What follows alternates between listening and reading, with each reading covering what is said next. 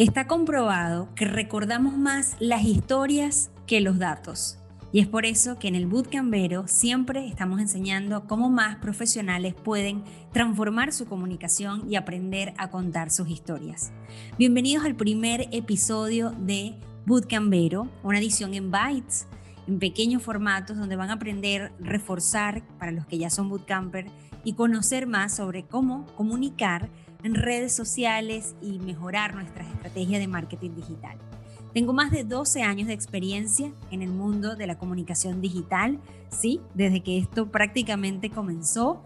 Tuve la oportunidad de trabajar con importantes marcas que me dieron y fueron una importante escuela, me dieron muchísimo aprendizaje. Entre esas marcas he trabajado con Nestlé, con el Banco Interamericano de Desarrollo, con Diallo, con Mastercard, con muchísimas personas y empresas que me dieron la oportunidad de sentarme a trabajar hombro con hombro esas estrategias con las que iban a conquistar a sus audiencias.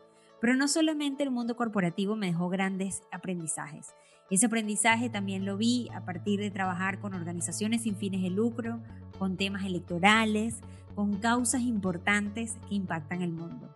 Ese trabajo lo traduje en un bootcamp y ese bootcamp en el 2020, en plena pandemia, logró reunir a más de 10.000 alumnos de manera orgánica. Esto quiere decir que sin pauta publicitaria y a través de la referencia llegamos a ser una familia de más de 10.000 estudiantes.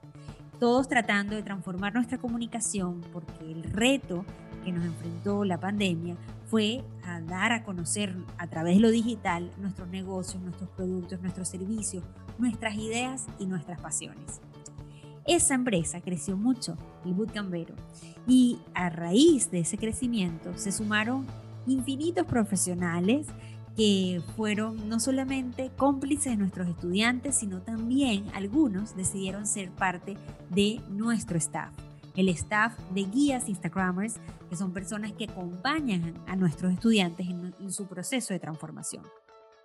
Estos guías Instagramers me acompañaban en cada edición del bootcamp, mil estudiantes, a revisar los ejercicios, nos sentábamos a crear juntos ideas, cómo podíamos mejorar la experiencia de nuestros alumnos y asegurar que los alumnos cumplieran con el proceso de transformación porque requiere disciplina, entusiasmo, energía y acompañamiento. Así que este Bootcamp Vero Byte está aquí para ayudarte y refrescar todo ese conocimiento, no solamente desde mi voz, y desde mi compañía, sino de la más importante, de mi gran equipo de guías. Aprende nuevos recursos aquí con nosotros, transforma tu vida profesional. En el episodio de hoy te contaremos qué es el storytelling, cómo adueñarte de tu historia y contarla de una manera creativa y qué elementos no pueden faltar a la hora de contar y compartir tu historia o la historia alrededor de tus productos, qué ofrecen al mundo, dónde está su valor, por qué la gente le va a importar o relacionarse con ellos.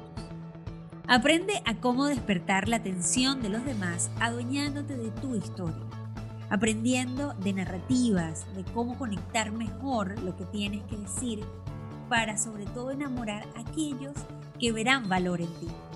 Quiero presentarte hoy a Carla Betancourt y a Daniela Morales. Ambas son parte del staff de guías del Bootcamp Vero desde el 2020 y en este 2021 llegan en este Bootcamp Vero Byte a explicarte más sobre el famoso poder de saber contar historias.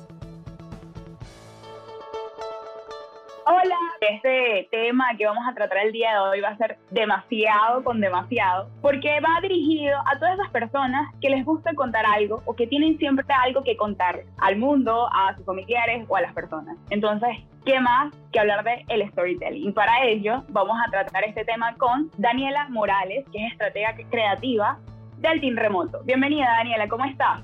Hola Carla, todo súper, encantada de acompañarlos en este ratito del día de hoy. Buenísimo. Daniela, hoy vamos a hablar un poquito sobre el storytelling y cómo influye esto o este proceso de, de contar una historia dentro de los posts. Sí, mira, el storytelling es, como ya muchos deben saber, esta capacidad que tenemos todos de poner en una estructura de historia algo que queremos decir. ¿Y por qué es tan importante poner las cosas en una estructura de historia que, que debe ser ya conocida por todos, este inicio, medio y desenlace o desarrollo y desenlace? que eh, nos ayuda a mandar un mensaje o hacer llegar nuestro mensaje. Y es porque el storytelling o las historias es la forma en la que nosotros digerimos y nos fue contado el mundo, además. Nosotros desde pequeños estamos entendiendo el mundo y estamos contando el mundo a través de historias. De hecho, hay un ejemplo que me gusta mucho de un autor que él dice que incluso desde bebés estamos construyendo historias porque el bebé sabe que si él tiene hambre, él va a emitir sonido que luego va a reconocer como llanto y ese llanto lo va a reconocer un personaje de esa historia que que es su mamá, y su mamá va a hacer algo para satisfacer su deseo. Entonces, desde bebés, nosotros entendemos el mundo como una sucesión, de actos que pasan para que algo ocurra. Y una historia es eso, es el lugar en donde algo inicia, algo se desarrolla y algo termina para conseguir un objetivo o para hacer llegar nuestro mensaje. ¿Y cómo nosotros podemos compartirles a nuestros usuarios, ¿qué sería esto eh, en el storytelling que lo hace exitoso? Para una persona que está eh, cambiando su forma de publicar a esta nueva forma de publicar, que es lo que estamos conversando el día de hoy. Mira, para llegar a un storytelling exitoso no solamente hay que pensar en el momento donde estás escribiendo tu historia, sino también en el momento donde la estás creando o pensando que es tu vida constantemente. Es lo que yo llamo la preproducción que ocurre en tu vida diaria. En esa preproducción, que no es el momento donde estás escribiendo lo que quieres decir, tienes que entender que tienes que ser muy buen observador y muy buena escucha, porque cuando tú observas y escuchas a tu audiencia lo que pasa alrededor de tu marca, a donde quiere llegar tu producto o a lo que intenta eh, resolver tu producto, allí vas a encontrar datos claves que son los que te van a ayudar a contar tu historia. Entonces es muy importante que no solo se enfoquen en me siento en el escritorio y escribo una historia, sino en ¿Qué estoy haciendo en mis hábitos para ser un mejor contador de historias? También es muy importante que nos alimentemos de narrativas. La base de las historias es la escritura. Así que si no eres como un experto en esto o no tienes eh, una profesión relacionada a la comunicación, el mejor consejo que te puedo dar es que te alimentes de narrativas leyendo libros o escuchando a otros contadores de historias, porque en la medida de que tú entiendes cómo los mensajes impactan en ti, ese mensaje que me emocionó, que me hizo llorar, me lo dijo y, y fui en 30 minutos compré ese producto, entender eso o detectarlo te da la oportunidad de tú poder tomar esas estructuras y ver cómo tu mensaje podría también usar esas mismas estructuras. Y de esa manera vas entrenándote para lograr tener un storytelling exitoso. Ahora, en el momento donde sí estás en el escritorio ya tecleando y escribiendo tu mensaje, ¿qué cosa es importante? Número uno, entender que tienes que tomar en cuenta tu audiencia. O sea, no puedes hablar solamente de tu producto ni puedes hablar solamente de tu audiencia. Tienes que encontrar ese famoso aha moment que todos conocemos, que es la unión de lo que la audiencia le importa y lo que a mí me interesa o mis fortalezas como marca. Entonces, toma en cuenta cuál es ese punto en común para contar esa historia y además ten presente cuál es el mensaje clave que quieres entregar historia por historia. Porque a veces queremos entregar y queremos decir todo sobre nuestra marca y nuestro producto en una sola historia. Y no, enfócate en un solo objetivo y que ese objetivo acompañe lo que va a pasar tu historia. No es lo mismo, aquí te quiero contar un ejemplo, que yo te diga, bueno, es muy importante que tú tengas constancia en el seguimiento o de tus proyectos, a que yo te cuente. Había una mujer muy ocupada y exitosa dentro de su industria a la que le llegaban montones de mails pidiéndole oportunidad.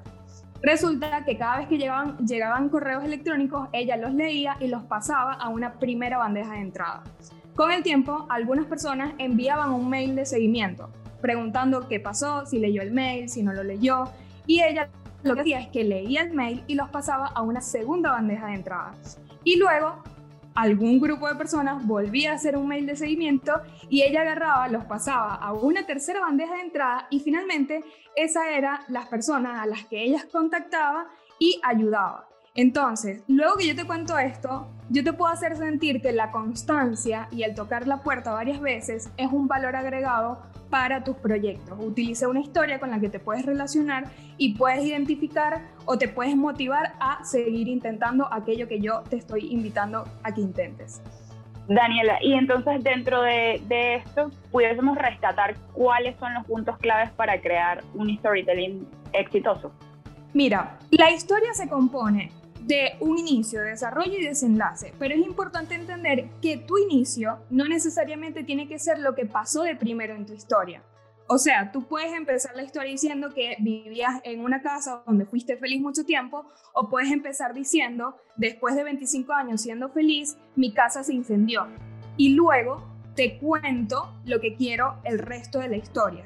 Entonces, es muy importante entender que podemos utilizar, sí, estos elementos de inicio, desarrollo y desenlace, pero tenemos que ajustar los elementos de nuestra historia para que en principio le demos al usuario lo que más le pueda generar atención y luego hacer un desarrollo que lo pueda que pueda construir interés a lo largo de la historia para que él quiera llegar hacia el final.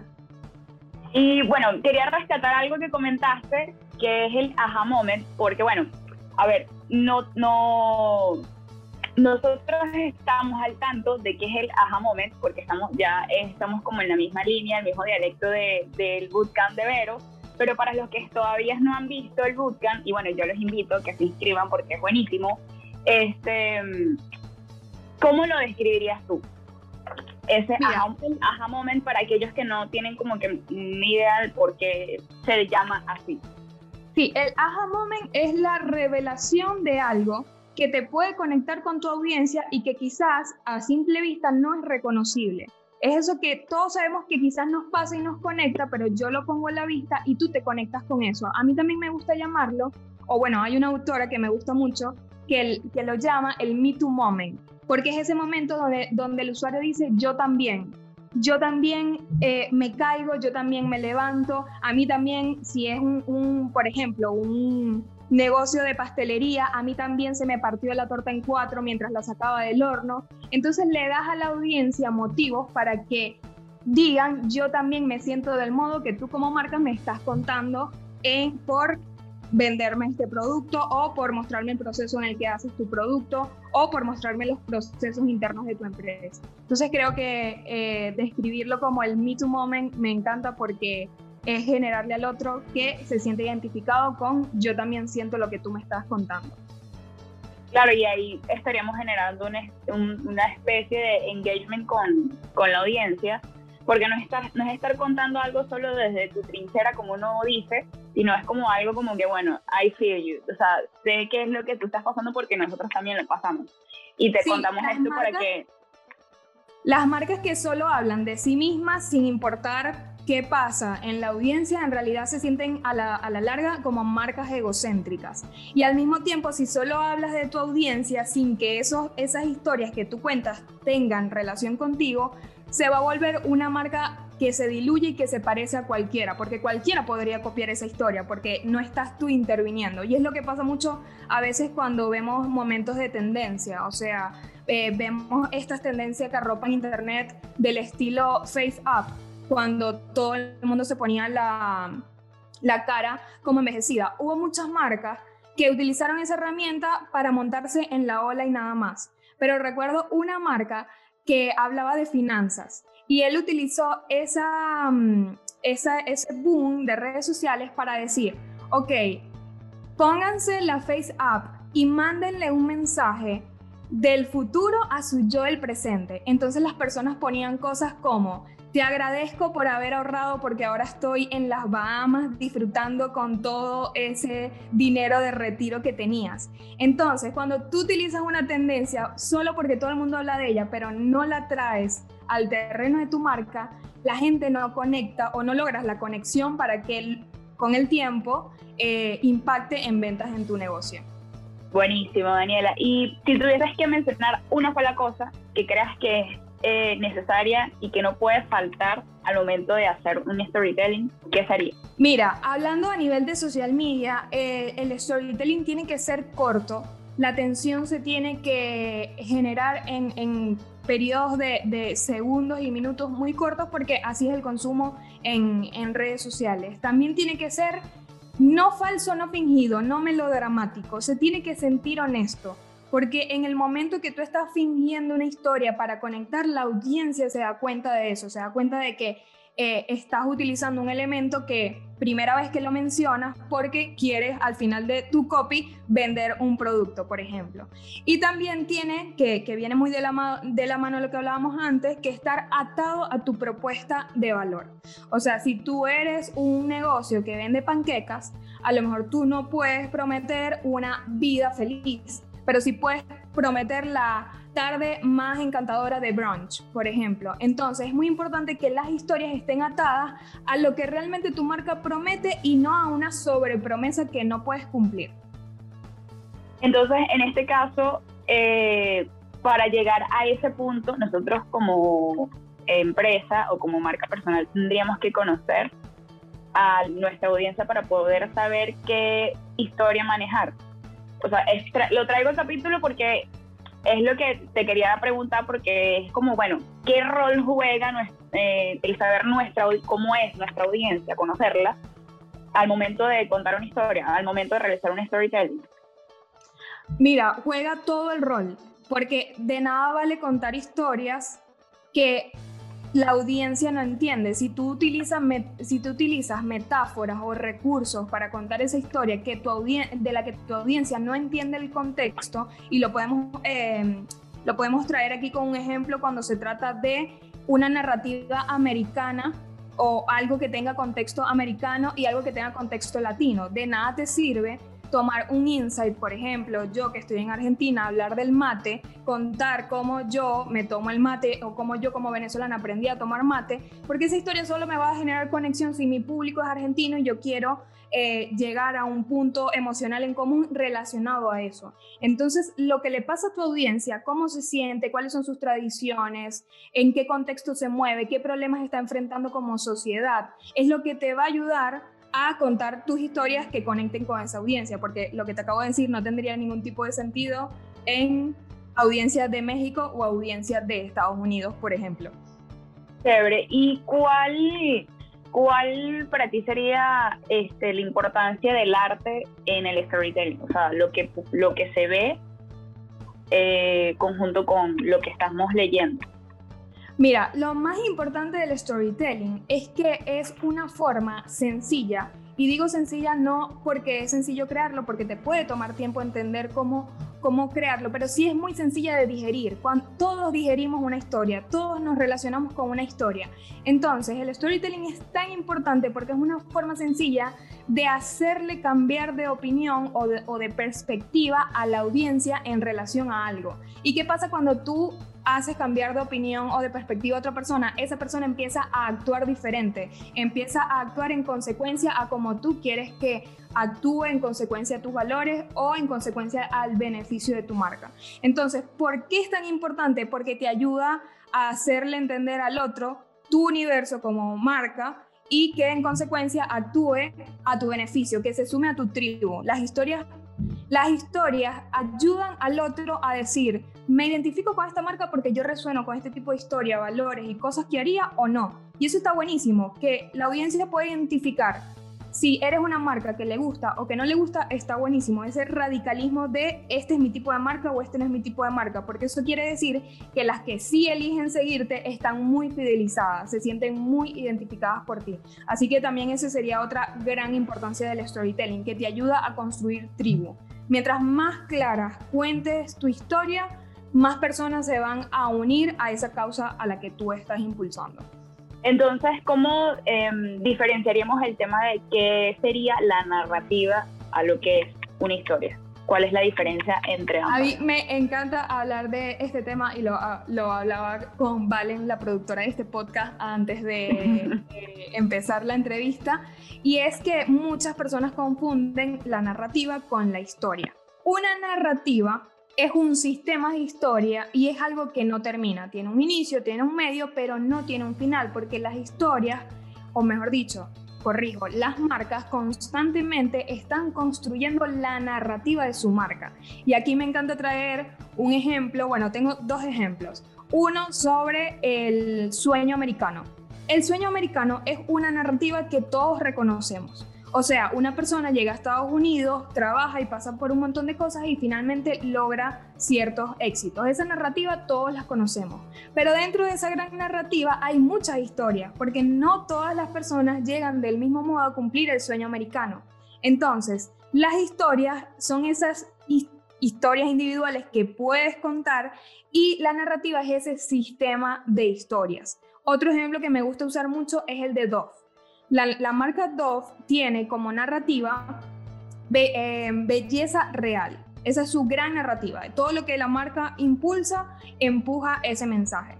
Pero eh, Dove ha contado historias como Chao prejuicios o la axila para hablar de el vello en las axilas y cómo las mujeres han enfrentado el prejuicio de tener o no tener vello en la axila. Fíjate que responde a su narrativa, belleza real.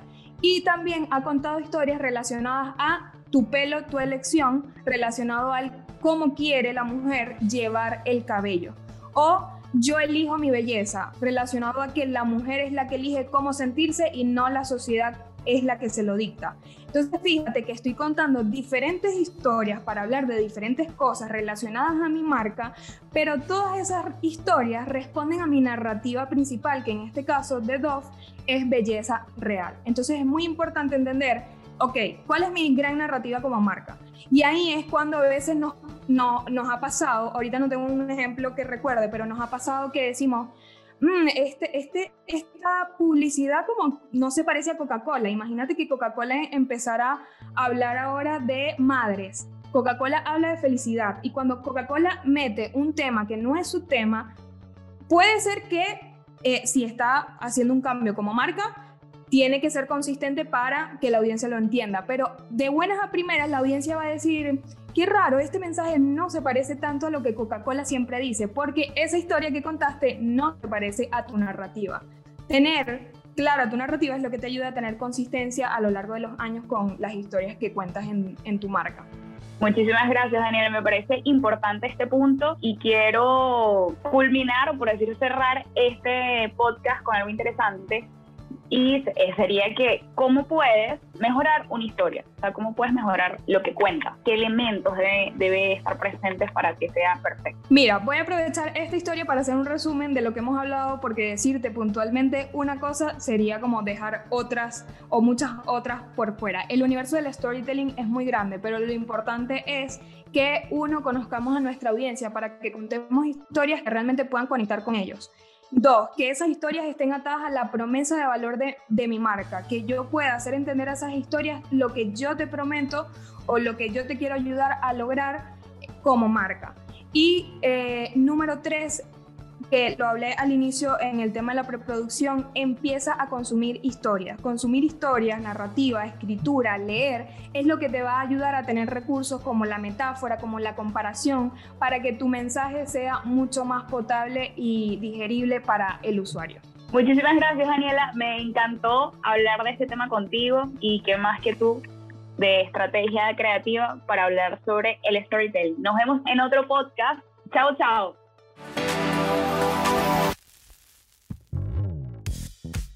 ¿Quieres escuchar más? Suscríbete y recuerda seguirnos en Instagram como arroba bootcampero.